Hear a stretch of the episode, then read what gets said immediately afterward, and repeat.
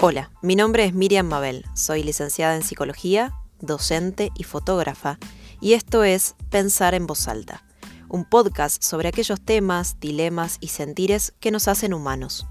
Una invitación a conversar juntos, juntas, a la distancia.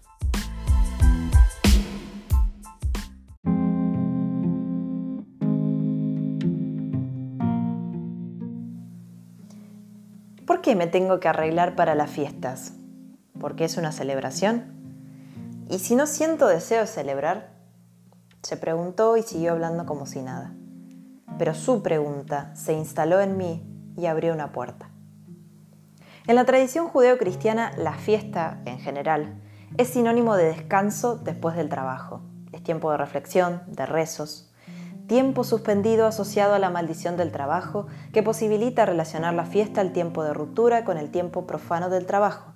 Dirán Argüello y González en su texto La muerte nos pela los dientes, muertes, días de muertos, fiestas, humor y tradición oral. Esta visión judeo-cristiana prevalece y es por eso que cuando hablamos de fiesta lo hacemos en oposición a la idea de trabajo. Piensa en esto, estas dos dimensiones delimitan y contraponen prácticas sociales que organizan y estructuran la vida y el tiempo.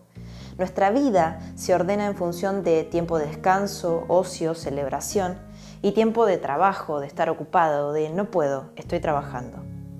Ojo, el capitalismo ya hizo de las suyas y nos propuso que si amamos lo que hacemos no tendremos que trabajar un solo día de nuestras vidas. ¡Yay! ¿Y si no amo mi trabajo? y lo hago porque es lo que tengo, bueno, tu culpa. Porque no usaste suficientes veces la afirmación obtengo un trabajo mejor y más satisfactorio. Tengo un trabajo mejor y más satisfactorio. Chiste, porque la cuestión de la meritocracia y el individuo como artífice de su propio destino es tema para otro momento. La cuestión principal es que, con la irrupción de la modernidad, las prácticas tradicionales no desaparecen por completo, sino que modifican su sentido y su estatus. El antropólogo García Canclini dirá que el capitalismo no avanza siempre eliminando las culturas tradicionales, sino que se apropia de ellas, las reestructura, reorganiza su significado y la función de los objetos, creencias y prácticas. De ahí que celebraciones religiosas como la Navidad sean momentos de explosión de compras, gastos, producciones y la obligación de estar felices. Incluso quienes no son creyentes forman parte de la celebración. El capitalismo ha transformado las fiestas porque al fin y al cabo también son un negocio. Aunque no todo mundo hace fiesta durante las fiestas, están los que trabajan para la diversión de los otros. Entonces, si fiesta se opone a trabajo, no se puede formar parte de una celebración y tener cara de pocos amigos. Hay que arreglarse, prepararse, producirse, disfrutar y agradecer. Pues no está bien visto ser un ingrato con todo lo que tenemos, sea que vivas en un barrio privado, sea que formes parte de los invisibles de la Navidad, por ejemplo. Hay que agradecer todo.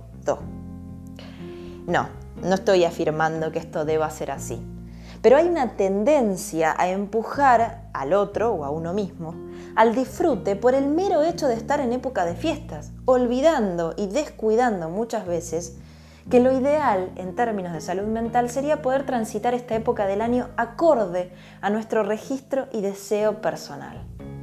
Carl Rogers, psicólogo humanista fallecido en 1987, es autor de una frase facebookera por excelencia que probablemente hayas leído, compartido y o te haya llegado en algún momento.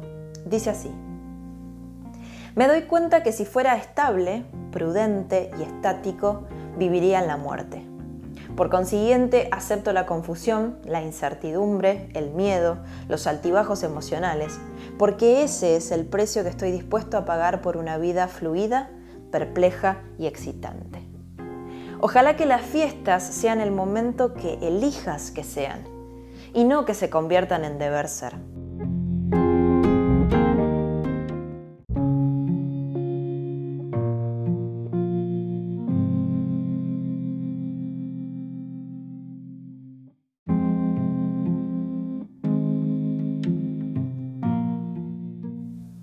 Por último les comparto dos fragmentos de la letra de Carlos Escliar, uno más acá en el tiempo y otro más allá.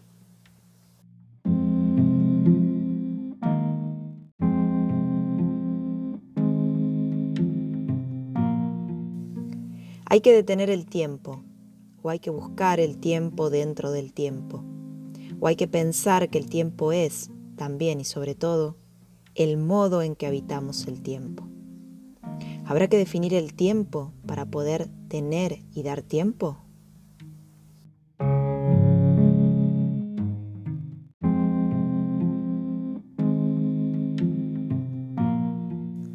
Que el tiempo no sea el tiempo que pasa, el cuerpo que pasa, la vida que pasa, lo que pasa que pasa.